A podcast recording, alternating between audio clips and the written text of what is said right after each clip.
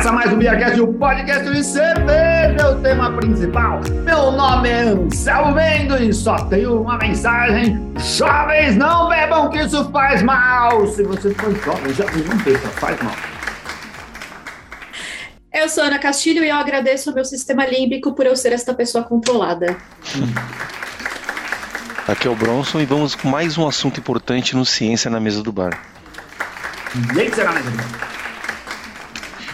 Olá, Brasil. Meu nome é Letícia e eu tô aqui para contar para vocês por que, afinal de contas, que os adolescentes resolvem beber e por que eles não deveriam resolver beber. Pois é, isso daí. Boa, a gente boa, vê que boa. a Letícia é da geração YouTube, da geração. Uma geração nova que fala assim: Oi Brasil. Acho que ela foi a primeira pessoa que falou no nosso programa, mandou um Oi Brasil. Obrigado, Brasil. Dê joinha, dedo no like, É, ó, mas é verdade, se inscrever, ouvintes. like se inscreve. Nas nossas estatísticas, mostra que nós temos ouvintes em todos os estados do Brasil, inclusive o Acre. a Ai, gente que bom. fala lá, Acreano, Verdade. entre em contato com a gente, que a gente quer saber quem é você que ouve a gente aqui.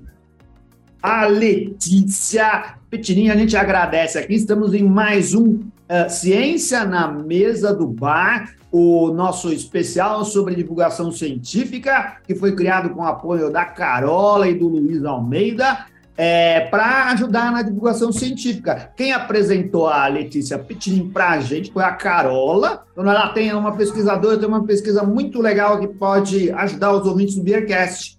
E é justamente sobre aí os problemas do álcool em idades pouco avançadas. O tema seria algo como o impacto da intoxicação alcoólica durante a adolescência no comportamento durante a vida adulta em camundongos. E esses camundongos refletem a gente aí. Ela é, recebe a bolsa de pesquisa, é um mestrado, né, Letícia? Isso. Pela. FAPESP e estuda na Unifesp em São Paulo. Muito obrigado por ter aceitado o convite, viu? E eu que agradeço pelo convite, gente. Super legal o projeto de vocês. Ai, meu Vamos sonho esse seguir a programa. nossa tradição e brindar? Vamos fazer o brinde, vamos lá. já que nós não somos adolescentes. já- Todo mundo levantando, é, já sou Não. velha, já tô, né? Eu vou começar eu mesmo falando. Eu estou aqui com a cerveja, uma colaborativa feita entre. Na verdade, eu fiz muito pouco disso. Quem fez tudo foi a Ana. Ela fala colaborativa, mas não fez tudo. É, a gente teve a gravação do, do episódio número 500 do Beercast, que vai pro ar em breve, talvez na semana que vem, ou na outra, alguma coisa assim. A gente já gravou, gravou antecipado. E nesse dia a gente convidou os nossos queridos patronos. Se você quer participar dos nossos episódios sociais, eh, nossos episódios especiais, vire patrono do Beercast, porque aí você vai e pode ganhar lembrancinhas que foram criadas pela Ana. A Ana fez pacotinho de presente para todo mundo. E ela comprou uma cerveja, colocou um rótulo. Ela fez o rótulo do Beercast. É, a gente fez junto, não fiz Não, sozinha. eu só coloquei o logo. Você que fez. E ficou bem bonito. E eu tô aqui. É. Adivinhem que cerveja que é? Adivinha pela cor, pelo aroma. Vou só dizer que ela foi feita em agudos. Então, uma cerveja de muita alta qualidade. Já vou dizer aqui. Oh, Pode falar que é fica Brahma. surpresa. Surpresa pro episódio. A Ana já falou que é Brahma. Ana Já Castilho, que é o que, mas- você tá bebendo? Ó, eu estou bebendo a Bloody Gusher, Blood Gusher, da Mad Lizard, a cervejaria da qual eu sou embaixadora, porque o dono é tímido demais para falar sobre. Então, tá aqui, ó. Ela é uma sour, ela tem 5,5% de álcool e ela tem frutas vermelhas, ou seja, não tem como dar errado. É uma cerveja que não tem como dar errado. E segundo o meu filho, não existe nada mais sangue nos olhos do que um lagarto que solta sangue nos olhos para se defender. Qual que é o nome da cervejaria? Mad Lizard, Lisa? Do Phil. É, do nosso querido do nosso Phil. querido Phil. O nosso querido patrono. Não, não, fala, ele é tímido. Ele vai nos nossos eventos, a gente quer dar o microfone para ele e fica fazendo assim: não, não, não, não me chamem que eu tenho vergonha de falar. Mas a Mad Lizard e o Phil faz Por isso que eu cervejas de excelente qualidade. Procure aí nas redes sociais, em inglês, né? Lagarto maluco É. aí, o Mad Lizard. E entre em contato com o Phil e veja onde comprar as cervejas do Phil. Todo, todo patrono que foi no nosso cerveja de gravação do episódio 500 ganhou. Ganhou de O levou lá, deu uma latona de 400 e não sei quantos ml lá. Esta mesma latinha que o pessoal do YouTube tá vendo, que você que tá ouvindo o podcast não vê, porque o podcast é só pra ouvir. Então, É só pra ouvir. Não acredite em podcast só pra ver. Tá errado isso daí. Você, Bronson, tá bebendo alguma coisa aí? Então, cerveja de batalha aqui, uma ipazinha da Lagunitas. Você melhorou na batalha, hein? A gente, você entrou outro dia com a, a Spaten e falou assim: essa daqui é cerveja de batalha. Mas você desistiu dessa batalha e já passou. Não, por outra, né? é que acabou. Aquela, aquela Amigo. batalha. Aquela batalha eu perdi. Perdi todas as minhas você precisa, você precisa escolher as batalhas que você luta. Não dá pra lutar todas. Essa batalha aí o Bronson tá em todo, eu vou te dizer. Ai, a Letícia, ela não tinha cerveja em casa, mas não é por isso que ela não ia brindar com a gente. O que, que você tem aí, Letícia? Gente, eu tenho um resto de conhaque que foi usado pra fazer um choconhaque. Então ele é um conhaque Uhum. assim. Ah. com. É sempre bom, né? Quentinho Ah, hoje. é, é. gostoso. Esfriou em São Paulo, hoje tá, Tá um, frio. Dia, um dia mais geladinho. Que bairro que você tá, ô Letícia? Na Zona Leste também, aqui na Vila Prudente. Está 18 Ah, graus no relógio Minha vizinha. Minha vizinha Já. e vizinha do boy. Das, é, Já sugere, já dá vontade de conhaque. Vamos brindar então, que dá pra brindar com tudo. Saúde pra nós. Vai, vai, vai, Saúde. vai, vai. Viva. Obrigado. Saúde.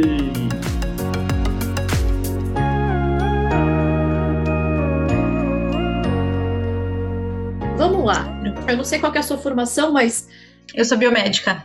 biomédica. Quando foi que você escolheu esse tema e por que esse tema? Super, é uma ótima pergunta. Então, quando eu tava. Eu, vou, eu posso dar resposta longa? Pode, Pode, pode. Então, quando eu estava ainda na graduação, ah, o meu primeiro estágio foi trabalhando com álcool, mas com uma outra perspectiva. Então, a, a Ana citou na apresentação dela sobre o sistema límbico. E quando a gente fala de drogas, muita gente olha para o sistema límbico só. E daí, então, na minha iniciação científica, a gente olhou para um outro sistema cerebral, que é o sistema de estresse cerebral. Então, quando a gente fala de estresse, ah, é cortisol, tal, tal, tal, a gente sabe hoje que o sistema de estresse do cérebro ele está envolvido na dependência de drogas também. Daí, enquanto eu estava na faculdade, eu estudei esse sistema e o uso de álcool e em camundongos também. Mas daí depois eu queria estudar outras coisas, mas eu tinha gostado muito de estudar álcool. E daí eu fiquei, ah, eu- quais são as opções? E daí eu conheci a minha orientadora, Karina Abraão, um abraço pra ela, que ela com certeza Gente, é eu boa. amo a Karina. Eu já mandei mensagem pra ela. Eu falei Quem que você eu não ama, muito- Ana? Dois anos atrás eu amor. falei que eu A queria Ana fazer esse programa. Não, dois anos atrás Agora eu ela não que eu tem queria como fazer. escapar. E ela, ela, na época, ela me orientou. Ela falou: não, Hum. você fala assim, assim, assim. Eu falei, mano, essa mulher é maravilhosa. Ela é. Gente, Ela que tinha- mundo pequeno. Sim. Não, ge- gente, o- esses dias eu vi uma frase muito boa, que é que, na verdade, a- o mundo tem poucos personagens deles contando que se repetir. Né? Por isso que a gente vai vendo as mesmas pessoas, tem poucos atores. Daí por isso que a gente vai repetindo. Mas ela tinha acabado de chegar na Unifesp, daí ela tinha um projeto super legal de estudar álcool e controle inibitório, né? Quando a gente escolhe não beber e Sim. tudo mais. Daí eu curti. Daí um dia eu tava esperando o ônibus, bem assim, né? Paulistana, periférica. E daí eu vi lá um pôster escrito, ah, quanto antes, pior. E eu pensei, será? Será mesmo que quanto antes, Sim. pior? Por quê? Spoiler, sim. E daí eu fui, daí eu pensei, daí eu falei pra, ah, é isso que eu quero pesquisar. Eu quero pesquisar se quanto antes é pior mesmo. E daí foi assim que surgiu a ideia de estudar adolescência. E porque eu, eu infelizmente, né, mãe, desculpa, mas o meu primeiro PT eu dei com 15 anos também. Então eu achei, putz, parece que não vai ser bom mesmo, né? Isso porque o consumo de álcool na adolescência leva a comportamento de risco, aumentando a chance de morte. Hum. Uhum. Fora os prejuízos nas habilidades cognitivas e comportamentais e nas emoções. Eu Sim. não sou especialista, não estudo, não cheguei nesse ponto ainda, mas uma das formações que eu tenho pós-graduação é o estudo da dependência química, do, da neurofisiologia da dependência química. E é o assunto que eu pretendo me especializar mais para frente no mestrado. É o melhor assunto. Você, você é a minha inspiração.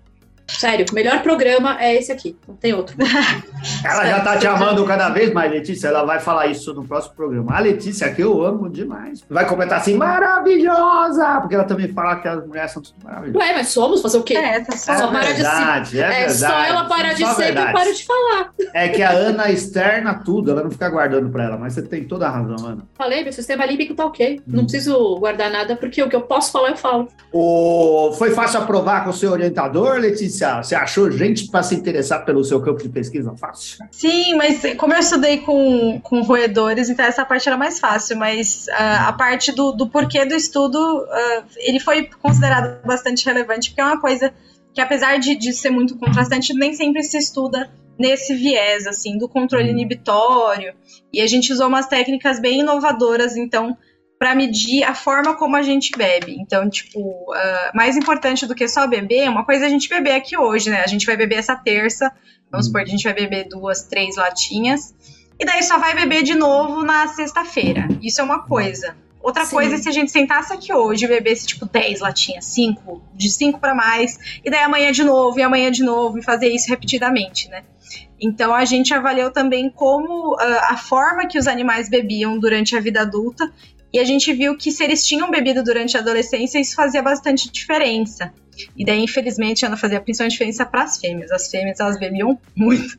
e elas bebem, assim, de golão. Então, é. para os camundongos, é. eles fazem, tipo, várias lambidas junto ao mesmo tempo na garrafinha ali, assim, bebendo um monte de uma vez só.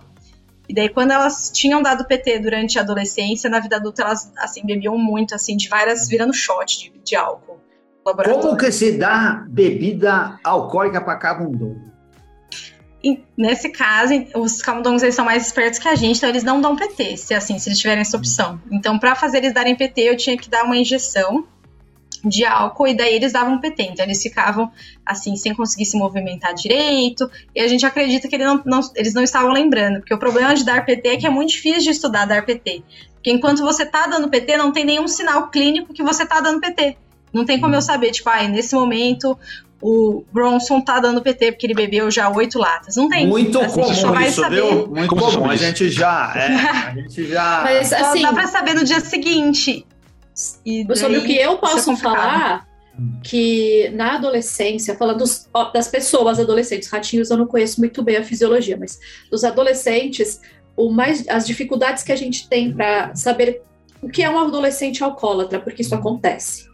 Uhum. É, enquadrar o que, que é o uso normal e o que, que é o uso abusivo. Sim. Porque assim, parte do princípio que ele nem deveria estar fazendo uso, mas Sim. está é uma realidade. Tá. Sim. E a gente tem, para poder enquadrar isso como uma questão de saúde, a gente tem os estágios. Uhum. É, a gente tem que ter a abstinência, que é quando não existe o uso, uso recreacional, que é quando ele conhece a substância, o abuso inicial, que é quando começa a ficar aquele uso mais constante, o abuso, que é a fase aguda, a dependência, e aí vem o recovery, né, que é a recuperação, que se ela é necessária, houve o abuso e houve a questão de saúde. Eu não gosto de ficar falando alcoólatra, alcoolismo, porque eu acho muito ultrapassado, mas Sim. talvez para que as pessoas entendam melhor, eu quero pedir desculpa já pelo uso do termo, mas é só para quem está assistindo a gente entender melhor do que, que eu estou falando. Sim, mas é. Manguaceiro pé de cana. Pessoa com dessas... transtorno por uso, pelo menos é assim que falavam pra gente ah. se referir. Como Mas então, é? pessoa com transtorno por uso. Ah, é, transtorno por transtorno de ânsia. Sim. Sim. Mas então, os camundonguinhos, eles não dão PT. Eles bebem até eles ficarem tontinhos. Então, tem estudos que mostram que eles andam cambaleando e eles fazem coisas que eles não fariam se eles não tivessem hum. bebido. Mas no meu caso, com a ratinha do colega. É... Mas no meu caso, eles, eu dava uma injeção para eles darem PT e ficar, então, perder a memória e, e, a movimentação, assim, por um tempo. Eu fazia isso durante a adolescência algumas vezes. Daí, quando eles se tornavam adultos, a gente oferecia a opção deles beberem ou não. Então, eles tinham na gaiola a comidinha deles, água e álcool diluído em água. Então, era numa concentração de 10%, que seria aí uma double IPA ou um vinho leve. Sim. Mas era diluída em água, então ela tinha um sabor relativamente neutro. E daí eles podiam escolher beber ou não. Mas eles sempre escolhiam beber. Curiosamente, tinha dias que eles não bebiam uma gota de água. Eu chegava no dia uhum. seguinte para pesar a garrafa e eles não tinham bebido água, eles só tinham bebido cachaça. É.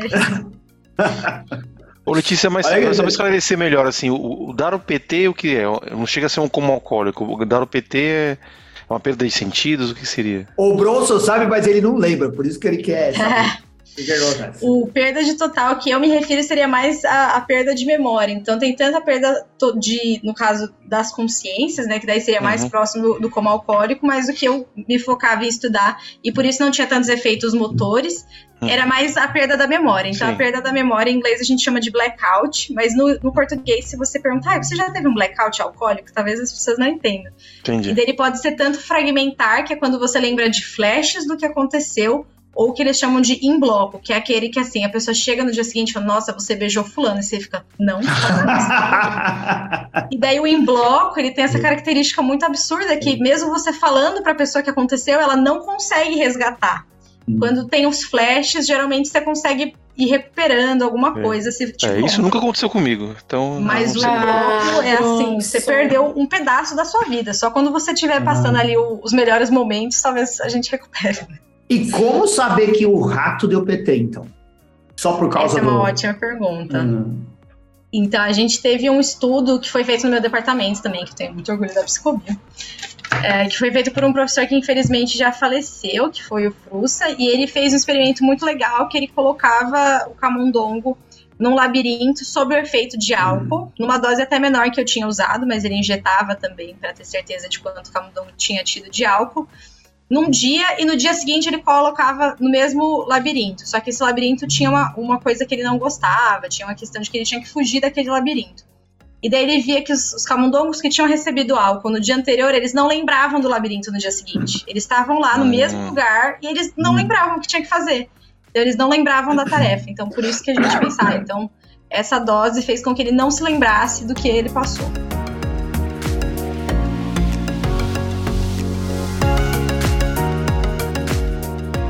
A gente conheceu a Letícia no Pint of Science, um, um evento mundial que tem a sua edição aqui no Brasil, que a gente sempre promove no Beercast, que aqui é presidido, organizado com a, com a ajuda do Luiz Almeida, né? Ele coordena as coisas aqui no Brasil. E a Letícia é uma das coordenadoras, contribuidoras, eu não sei exatamente como chama. A gente conheceu na abertura do evento, a gente já falou aqui no Beercast, um dia na Goose Island, a Ana foi também, e a gente assistiu a palestra da Carola e outras Uh, outras apresentações lá também. Uma coisa que foi discutida naquele dia, que eu acho interessante a gente falar aqui, que teve uma pessoa da plateia que perguntou para dois pesquisadores sobre o uso de animais, né, e da ética no uso de animais em pesquisas. É, e a, eu gostei muito da resposta que o pesquisador deu. É, ele, ele disse algo mais ou menos assim, né? Que é, não é, eles também não gostariam de fazer isso, eles não, não acham justificável, nem estão tendo nenhum prazer com relação. Ninguém se diverte fazendo. Se diverte com essa escolha. Mas assim, ele, ele deu um exemplo muito prático e muito direto. Se você tivesse que operar o seu filho com problema no coração, você preferia que ele fosse operado por um médico que treinou num porco? Acho que é no porco, né? Que, que treina a cirurgia cardíaca. Sim, sim. Ou que ele nunca tivesse treinado em ninguém, ou só em outro pobre paciente humano, né? A gente faz isso em prol da humanidade. Infelizmente, ainda não se achou outro jeito de fazer que não seja usando outros animais para esse mesmo fim. Então, a questão ética vai aí até numa coisa uh, extrema, né? Como você tiver tomar uma decisão de vida, né? E se fosse um caso como esse, você aceitaria que eticamente a gente passasse por cima disso? Que eu acho que é o caso também na sua pesquisa, não é, Letícia? Com, é, com relação aos camundongos? Sim. O tema de ética no uso de animais em pesquisa é um tema que eu sou apaixonada. Eu poderia participar de outro episódio. Ah, pode falar vir, sobre. A gente vem de novo, não tem problema. Eu, eu realmente acho super, assim, eu colaboro com outra iniciativa de divulgação científica que eu nunca vi um cientista, né? E eu ajudei a escrever alguns Ai, roteiros sobre o uso de animais, sim, sobre o uso de animais, e daí no, no curso de verão, que é uma atividade que tem lá na psicobiologia da Unifesp, eu dei aula também sobre ética no uso de animais, porque é uma questão realmente que nem eles tinham comentado, que a gente não faz porque a gente escolhe querer fazer. Mas é porque realmente tem alguns dados que a gente só consegue coletar em animais vivos. Então, principalmente no estudo do comportamento. Não tem como eu estudar o comportamento de uma célula ou de um organoide. Então, a gente hoje já evoluiu bastante. A gente já consegue reproduzir partes de órgãos, assim, não só uma célula ou um tecido. A gente consegue fazer os que eles chamam de organoides, cultura 3D, que fica um negócio grandão, assim, bonito. E isso já diminuiu muito o número de animais que a gente usa, a gente refinou as técnicas que a gente usa, então os laboratórios, assim, são incríveis. Os meus camundongos eram mais bem cuidados que eu, gente. Eles tinham, assim, todos os dias você tem que ir no laboratório, Sim. ver se ele tá bem, se tem água, comida, se ele tá feliz, se ele tá com o pelo brilhante. A gente põe os brinquedinhos também nas caixinhas, os enriquecimentos. E o comportamento, eu preciso de um, de um, animal vivo, e principalmente quando você quer estudar neurodesenvolvimento, não tem como eu fazer isso com pessoas, até porque no final, se eu fosse precisar usar o cérebro, como que eu ia fazer, gente? Não é. tem como tirar um pedaço de da maneira, cabeça de ninguém. Então, de maneira ética, não seria possível, né, gato?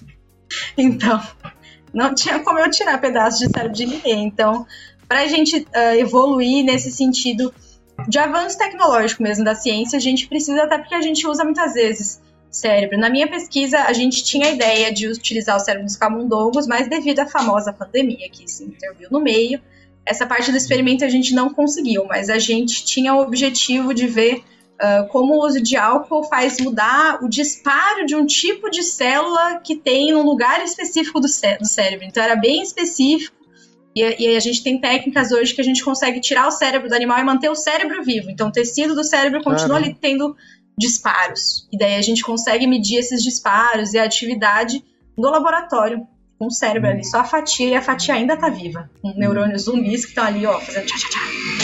Tá mais vivo que o neurônio daquela galera que tá bloqueando estrada na rua, né? Exatamente.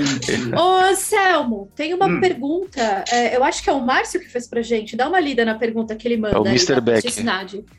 Pergunta para a entrevistada: Como a plasticidade neural entra nisso? Já li, não vou lembrar onde, que o hábito de abuso de substâncias na idade formativa causa mudanças permanentes no cérebro causa é. mudanças permanentes do cérebro. É verdade. Sim. Ana comentou já algumas. Então, a plasticidade é essa coisa incrível que a gente descobriu, né? Que por muito tempo achou-se que o cérebro não fazia neurônios novos, não fazia nada de novo depois de adulto, depois a gente descobriu que não, que ele continua fazendo coisas incríveis. E daí, o, na verdade, o abuso tanto pro álcool, mas de substâncias em geral mesmo, diminui a capacidade do cérebro de liberar substâncias que fazem as regiões que criam novos neurônios e novos bracinhos de neurônios façam isso. Então, você diminui o quanto os neurônios vão criar de novos pedacinhos, bracinhos e novos neurônios, porque o cérebro vai ficando michuruca. Ele fica Sim, é, o michuruca álcool... de, de você ter se exposto a drogas. E como a Nesse disse, caso, o álcool ele atrapalha a neuroplasticidade é, do córtex motor e do, do, do córtex pré-frontal dorso lateral, pré-frontal, que é importante para apenas todas as funções, gente. É impressionante. Essa é a região roubada, né? Porque qualquer coisa, ah, o córtex pré-frontal. Ele tá em tudo, gente. Ridículo, ridículo. É, comportamento social, tomada de decisão, perso personalidade, quem você é. Quem você é, tá ali no seu córtex pré-frontal. E Isso, a... o álcool vai moldar quem você é, porque você encheu Exato. a cabeça de cachaça. Hum. Exato. E assim, é, funcionamento cognitivo, você vai ficar burro quando você bebe. E a, o álcool ele aumenta o nível do, de GABA, que é o neurotransmissor, e ele diminui o NM, NMDA, que é onde o GABA se liga. E essa disfunção que atrapalha a neuroplasticidade é isso que atrapalha que o, o cérebro consiga fazer os bracinhos que a Letícia estava falando, né? Que são uhum. o que a gente precisa. E o córtex pré-frontal dorso lateral, com esse nome bonito e comprido, ele é importante porque controle inibitório, funcionamento é cognitivo. Gente, é... Hum. e daí tem uma outra questão importante que durante a adolescência o seu cérebro não está completo ainda. Ele não está ah. pronto, ele não está formado ainda. E tem um é isso que neurônios... faz a diferença, Letícia, é que assim, por que, que o jovem não deve beber? É porque o cérebro Sim. dele ainda não está preparado para lidar com isso. Exatamente. Na verdade, isso que faz o adolescente ser o, o estereótipo adolescente. Então, o cérebro dele literalmente fica pronto áreas antes que são relacionadas com prazer do que as áreas que são sobre tomada de decisão, sobre inibição. Exato. Então, os neurônios, eles ainda não chegaram no córtex pré-frontal. então, tem neurônios de várias áreas que durante a adolescência eles não chegaram daqui até aqui. Eles ainda não fizeram essa migração. Uhum. E daí, se você bebe, você diminui esse caminho que eles têm que percorrer, porque eles vão ficando meio baqueados da bebedeira. Como a Ana falou, é importante a gente falar sobre o como beber, né? Então, você tomar, ah, eu dei um gole de vinho pro meu filho uma vez, quando ele tinha 16 anos. Eu estraguei tudo também. Não, calma. Merece um pedala Robin. Mas a Merece um gente pescotapa, tem. mas tá bom. A gente tem um termo, termo bom que é o binge drinking, né? Então é um termo popular em inglês quando falam de binge de, de ver série, até quando você vê vários Hum. episódios seguidos, você sabe que você fez um binge. Hum. Então, se você bebe pra. Daí ah, tem né, um, um limite aí. Seria que para mulheres são quatro doses e para homens cinco doses no mesmo evento, ali no mesmo período de umas duas horas. Então, se você bebe de quatro doses para cima, você já tá fazendo um binge drinking. E daí ele sim é um marcador de uma forma de beber que não é legal, que efetivamente faz mal. Independente da idade, faz mal, mas se você beber assim durante Sim. a adolescência, faz mais mal.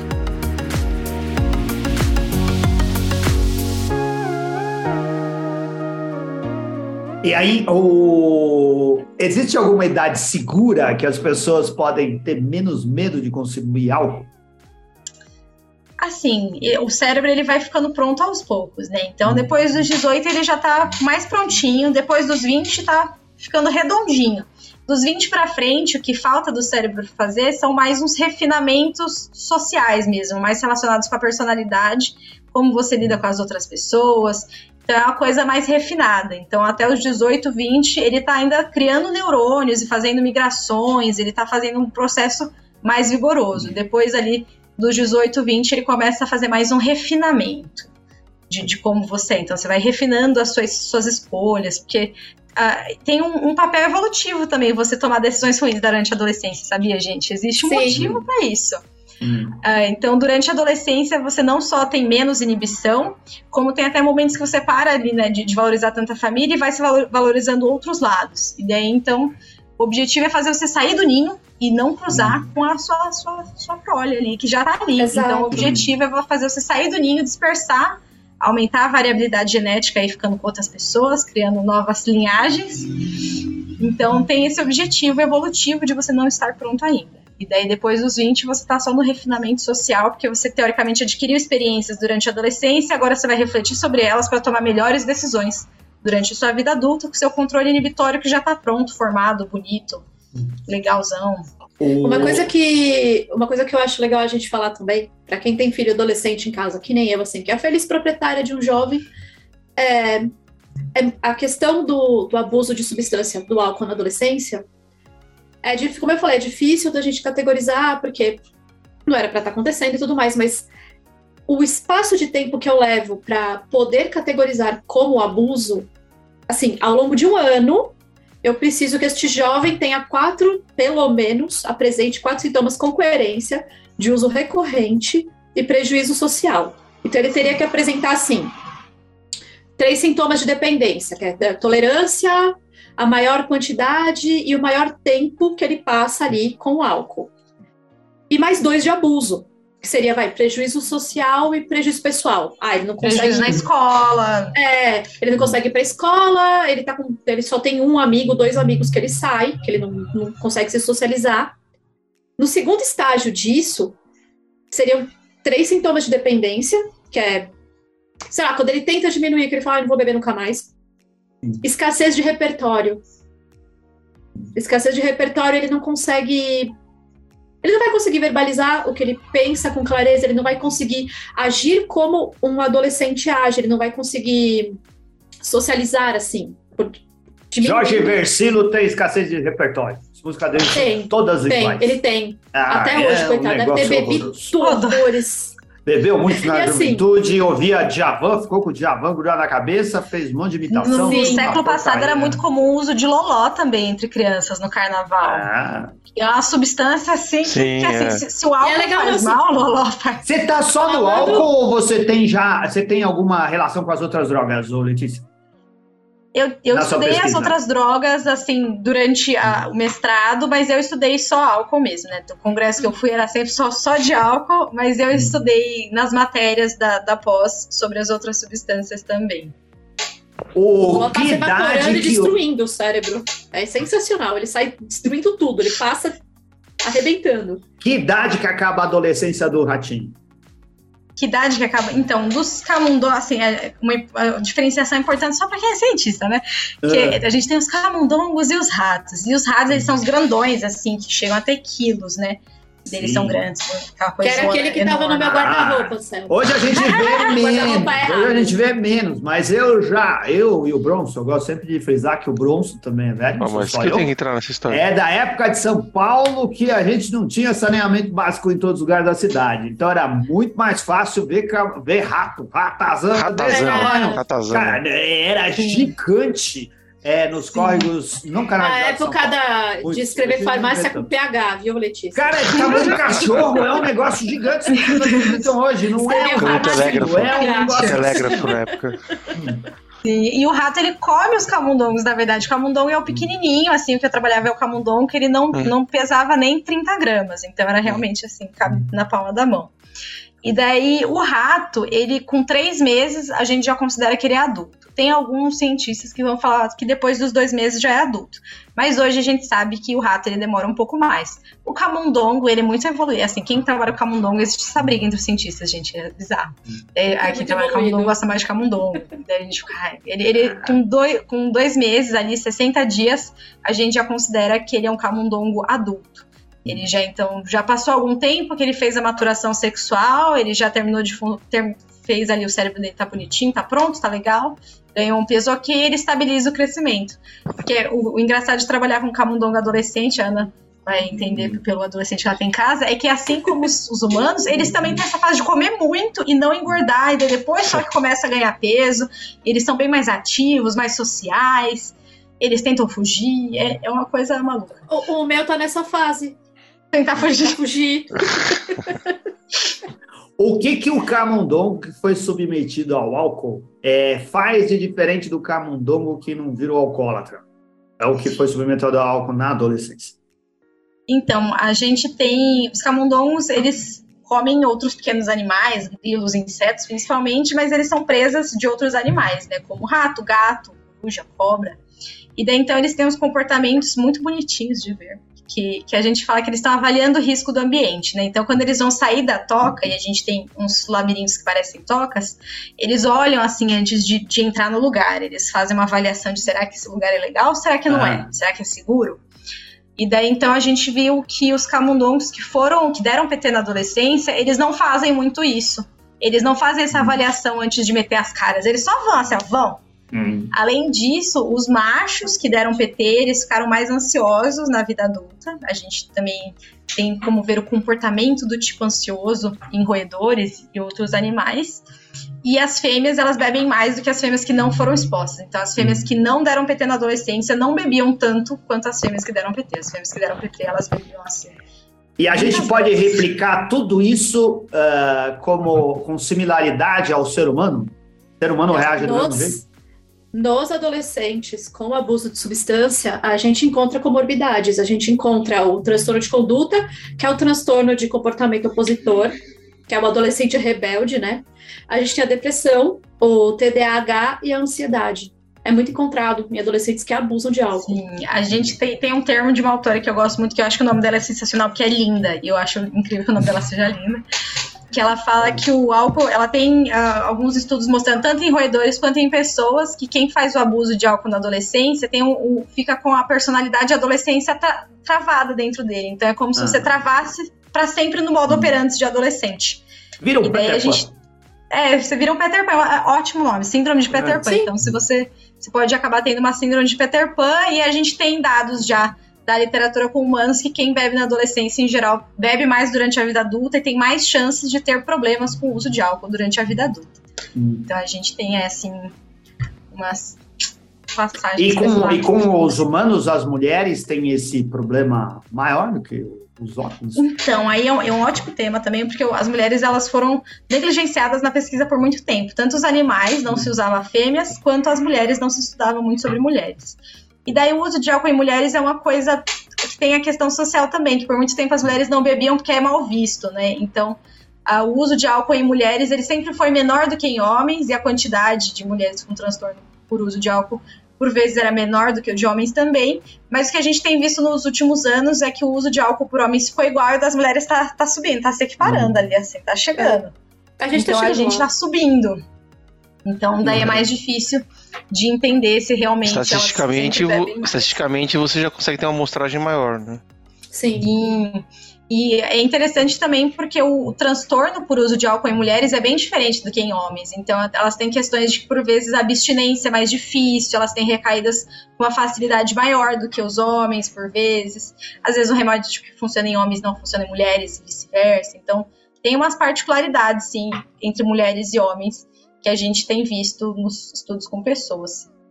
Sim, tem os impactos do uso também, né, Lê? Que é aumento de gravidez precoce, aumento Sim. de gravidez não planejada, aumento de IST. Aumento de decisões que você não queria ter é. tido, né? Quando você bebe, você aumenta a sua chance de tomar decisões. Exato, porque aí vem, a gente vem, vem o que a gente chama de elaboração do juízo crítico.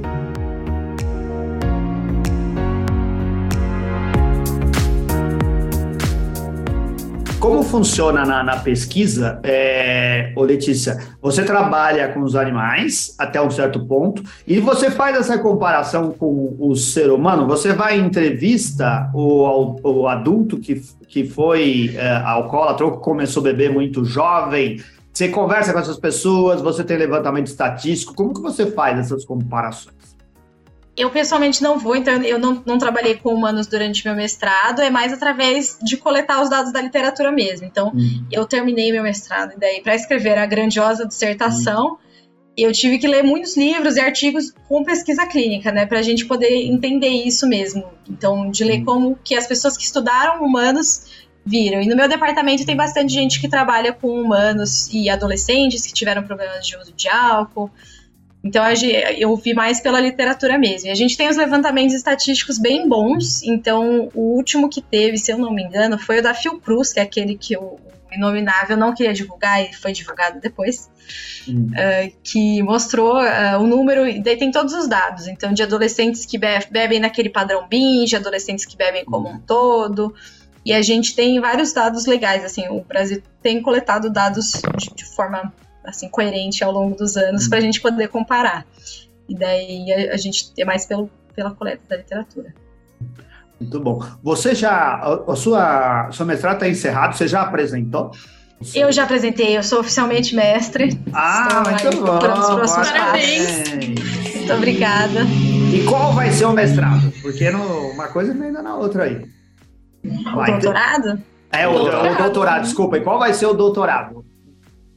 Então, né? Daí vem, vem o, aquele momento que você pode pôr na edição a musiquinha triste, assim. A ciência no Brasil, ela tá, não tá muito divertida de fazer, muito atraente. É. Então, eu estou no momento do limbo refletindo sobre se, se eu vou continuar fazendo ciência no Brasil, se eu vou tentar ir para fora e tudo mais. Mas eu gostaria de continuar trabalhando com álcool, sim. Uh, então, seja em pesquisa com animais ou com humanos, mas eu me apaixonei pelo, pelo tema do álcool. Ele, assim, eu tive a oportunidade, graças à grandiosa FAPESP, de ir num congresso internacional e tem mil temas para se estudar sobre o uso de álcool. Então, tanto em adolescentes, uh, em modelos animais, em pessoas, tem pesquisas super legais sobre o, a exposição ao álcool durante a gestação e o que acontece Sim. com o feto. Exposição de álcool também está se olhando agora para idosos, que eles voltam a beber porque eles se sentem sozinhos, às vezes ficam lá. Então a gente tem diversas formas de estudar diversas coisas sobre o uso de álcool. Tem umas super legais nos Estados Unidos que eu acho que a gente deveria começar a fazer aqui, que é sobre o uso de álcool em repúblicas, né? Que lá eles chamam de, de alfas. Fraternidades, né? É, as fraternidades. As né? Então eles têm estudado como que é o uso de álcool nessas fraternidades, como que é a postura das pessoas bebendo álcool lá e como que a gente pode mudar, melhorar, reduzir os danos. Então tem as propostas legais. E ao mesmo tempo estão inventando, tipo, álcool a vapor para você hum. tomar álcool vaporizado. Você sabe que então, é, a gente vai uma coisa que eu escuto, trabalho. uma coisa que eu escuto muito em consultório. Eu bebo para ficar louco. Hum.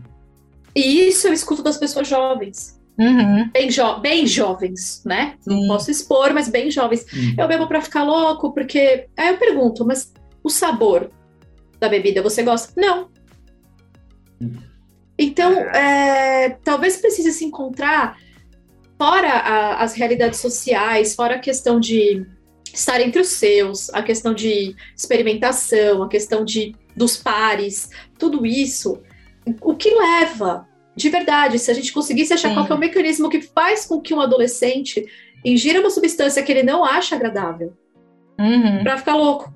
Ô, ô Letícia, ó, eu ia só completar, se ela estiver procurando um, um lugar uh, fora do Brasil para estudar, a gente sugere a Polônia. Polônia. A gente gravou aqui Polônia. um programa sobre a Polônia. E vou te falar, lá tem muito adolescente para você estudar, viu? Letícia, pelo que eu entendi, 12 hum. anos tomando cerveja. Eu acho que é o lugar para você. Vodka. Vodka. Vodka. vodka. O leste é, europeu vodka, tem é um problema mesmo, né? Lá é uma questão grave. Existe Quem... esse problema, sim.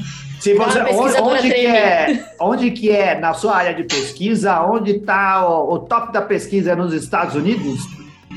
Ou Ai, tem outro lugar sendo. no mundo que acaba sendo lá que a gente tem as, as maiores referências, pelo menos assim, né? De todo mundo que eu, que eu citava, a maioria acabava sendo de lá.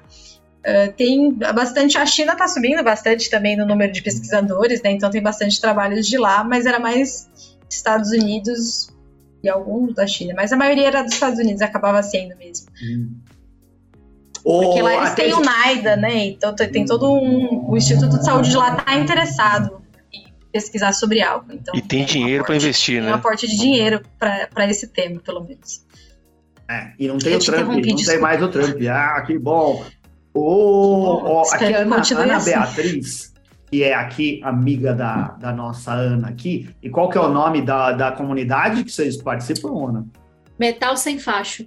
Metal Sem Facho. Ah, ai, ai, adorei. Amiga, é, dica é, boa de assim, banda todo dia. Todo dia tem banda boa.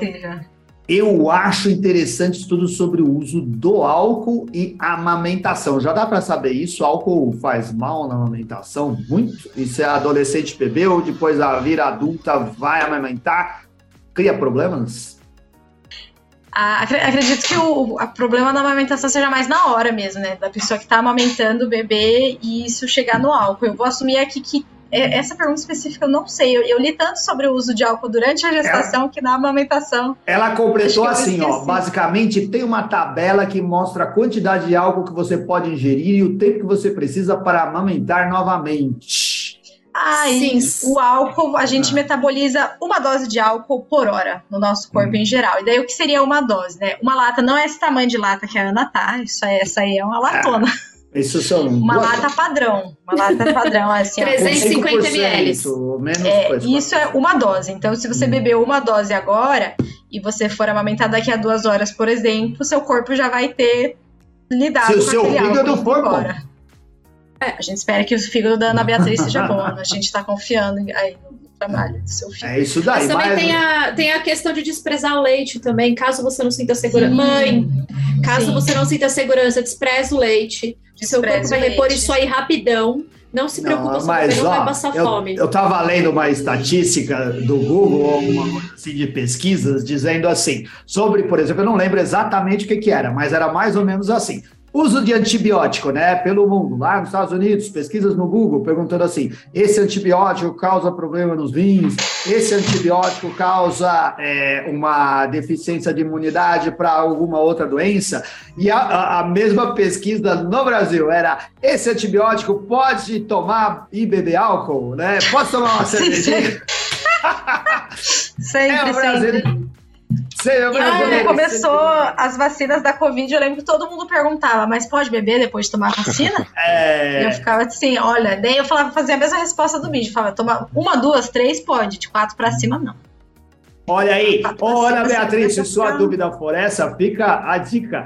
Se você estiver amamentando ou pretendo, não beba. É, muda aí, toma um chazinho, toma uma outra coisa. Tem vários lugares agora que tem os drinks não alcoólicos, né? Que eles preparam. Eu já vi até Moscow Mule sem álcool, eu achei incrível. Ah, Inclusive. Eu acho, eu acho uma ofensa tá errado. Rússia, mas, mas é, gente, é assim, tem época para tudo na vida e a sua vida não vai uhum. acabar amanhã. Vamos dar só uma uhum. segurada. É, os jovens, a vida vai ser maravilhosa depois dos 20, vocês vão poder beber pra caramba. Não é porque no Brasil, com 18, você é maior, que você que pode tirar seu pé do freio, porque seu cérebrozinho não tá terminado de fazer amor, não tá, não tá, não tá bonitinho, tem, falta umas coisas. Então, falta devagar. Coisas. Falta umas coisas, falta, falta você aprender coisas, sabe? Você não tem repertório, vai ter logo, logo. Mas vamos devagar, as pessoas agem isso é a psicóloga falando, as pessoas agem como se amanhã não fosse existir. Eu uhum. digo para vocês que existe e que se ele não for bem vivido hoje, amanhã vai ser ruim. Você vai querer que sua amanhã seja ruim? Se depois de amanhã é. seja muito pior. Não entra então... na do Cazuza. Melhor viver mil anos. Mas acho que também não, falta, não. falta um pouco, assim como, como há muitos anos atrás começou a educação sexual nas escolas, falta Sim. um pouco de informação em relação aos jovens, os jovens entenderem que não é um problema de ah, porque o a religião impede, nada disso. É uma questão fisiológica, é uma de questão saúde mesmo. Saúde, né? Se você fizer isso agora, você vai acontecer isso com você, né? É, assim, o mesmo cigarro, não se fala muito com jovens sobre cigarro na escola, sobre outras coisas. A gente tem que quebrar esse tabu, né? O tabu que que estão querendo voltar, né, com o sexo também, querendo tirar educação sexual nas escolas, estão voltando tudo para trás. Pelo contrário, a gente tem que aumentar.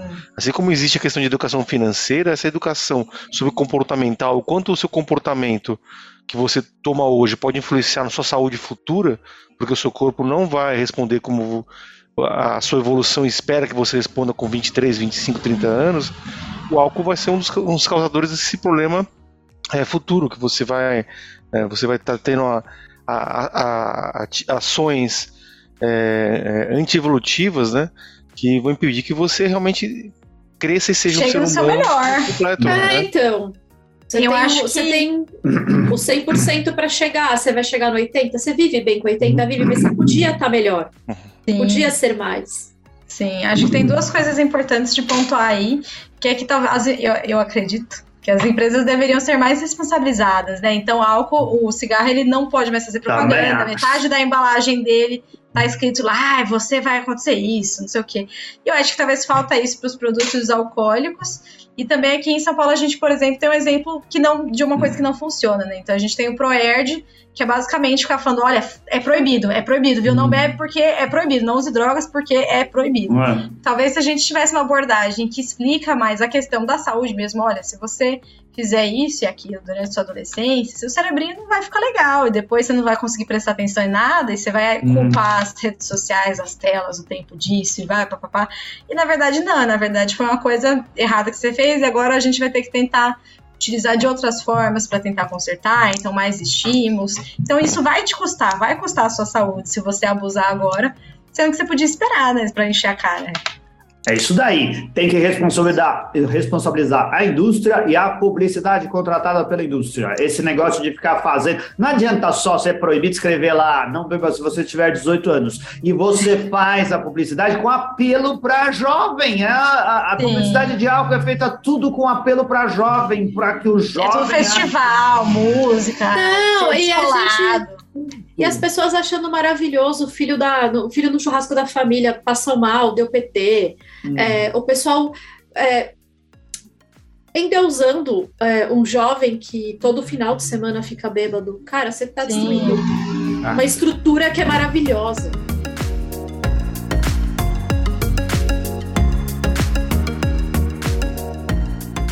Muito bom. Ó, Letícia, muito legal é, a sua participação. Queria saber, para a gente dar uma fechada, que recado você daria para os seus futuros filhos adolescentes de 15 anos de idade? Na hora que você sentar com eles na mesa da cozinha, frente a frente, antes da janta, nós vamos ter um papo.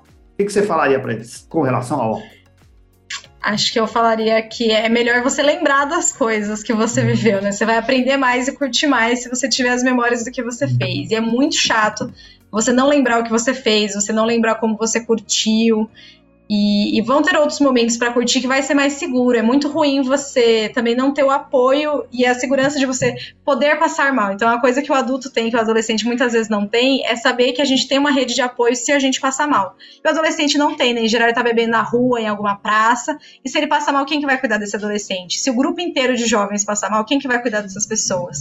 Então, eles ficam numa vulnerabilidade muito grande para que coisas ruins aconteçam por decisões deles que foram feitas no momento de vulnerabilidade ou por outras pessoas que vão chegar. Então ele fica muito vulnerável a coisas muito ruins acontecerem, que talvez não possam ser revertidas. Então, como a Ana comentou, da gestação não planejada, doenças sexuais não transmissíveis, violência, acidentes. Então, quando a gente bebe e não tem a consciência ainda do lugar e não tem ninguém ali para cuidar mesmo, a gente pode ter coisas muito ruins acontecendo.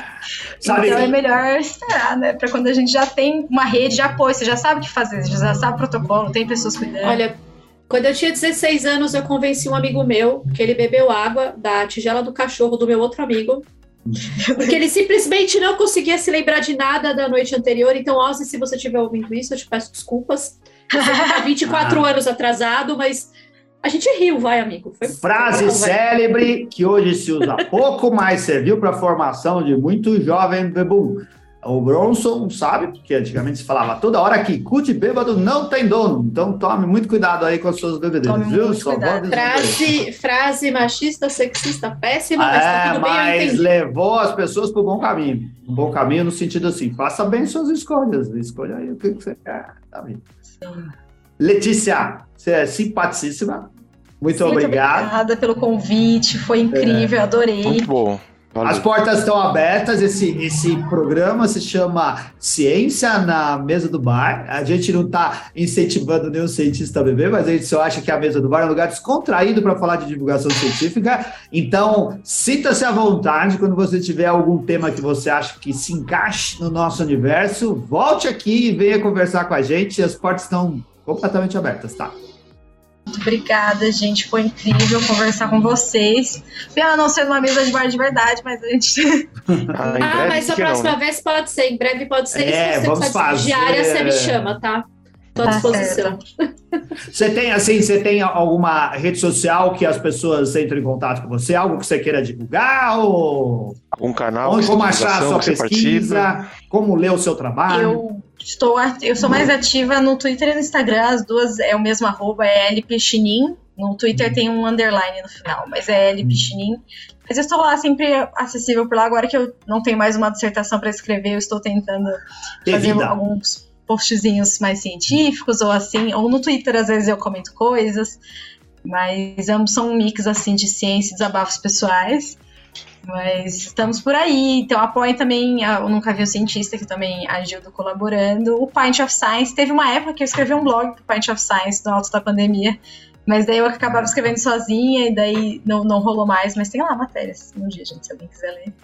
Vai lá. E é isso, gente. Sigam as redes do Pint e dos Cientistas Engajados também. Eu participo de um projeto super legal que se chama Cientistas Engajados, que ele surgiu com o Ricardo Galvão, que foi o cara do INPE que o Bolsonaro Uhum. demitiu. E a Mariana Moura, que foi candidata também aqui em São Paulo e é cientista. E daí, então é um grupo basicamente de cientistas lutando aí contra os cortes, por bolsas né, reajustadas, que sejam consideradas trabalho.